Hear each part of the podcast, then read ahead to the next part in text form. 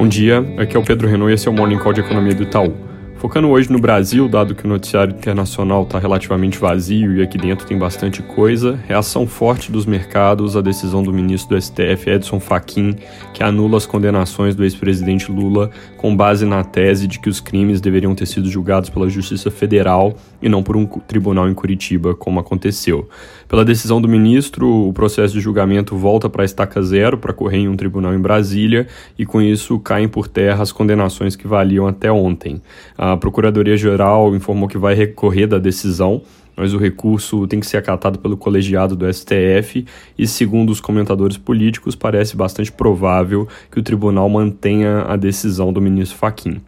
Caso isso ocorra, o ex-presidente fica apto a disputar as eleições em 2022 e os mercados reagiram a isso com aumento dos prêmios de risco, alta forte do câmbio, abertura dos juros futuros e queda da bolsa, uma vez que esse é um fator adicional de incerteza que gera a perspectiva de uma eleição mais polarizada, esvazia então possíveis candidaturas de centro e já adianta para março de 2021 o início da campanha eleitoral, que coloca em risco a agenda de reformas, como os jornais destacam, e aumenta aumenta o risco de decisões econômicas que desviem do caminho do equilíbrio fiscal. Logo, essa é uma notícia que tende a contribuir para o regime de volatilidade atual mas é importante destacar que não é garantido ter o ex-presidente como candidato, primeiro porque ele ainda não se manifestou, está marcado para falar hoje, mas segundo e mais importante, porque ele pode ser condenado de novo antes das eleições. Chance disso acontecer parece baixa, segundo a Folha, porque inclusive alguns dos crimes podem prescrever, mas não tem nada dado ainda, importante acompanhar como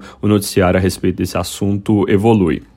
Também tem notícias de que o presidente Bolsonaro vem defendendo desidratar a PEC emergencial e isso ajuda a piorar o clima de hoje, dado que a PEC saiu com um formato bem razoável do Senado, até algumas surpresas positivas, por exemplo, o limite para gasto emergencial em 2021, mas agora o presidente articula para remover algumas cláusulas do texto. Ele disse aos jornais que se o relator não mexer em alguns artigos, existe o risco de não conseguir aprovar. O foco parece ser sobre tirar certos efeitos dos gatilhos de controle de despesa, permitindo que, mesmo quando os gatilhos estiverem valendo, funcionários de segurança pública tenham aumentos e que funcionários públicos possam ter progressão de carreira e promoções. Além da sinalização ruim dessas medidas e de enfraquecer o ajuste que resultaria da PEC, esse é um tipo de articulação que gera brecha para novas diluições, traz de volta, por exemplo, a conversa sobre fatiamento das medidas e aí gera chance de atraso tanto pela discussão em si, quanto porque se mudar na Câmara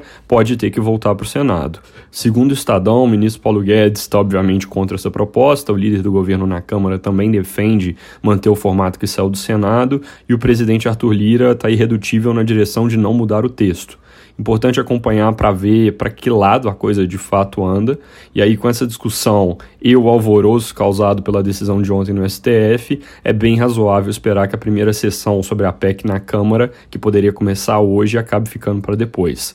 Passando para a parte de dados, hoje às 9 da manhã sai a receita do setor de serviços no mês de janeiro. É um dado que é importante porque deve começar a reforçar nossa leitura de que início de ano não teve um desempenho tão ruim quanto se esperava. Nossa projeção é alta de 0,7% no mês. Isso está consistente com o consenso mais recente de mercado, queda que seria de 4,8% na variação ano contra ano.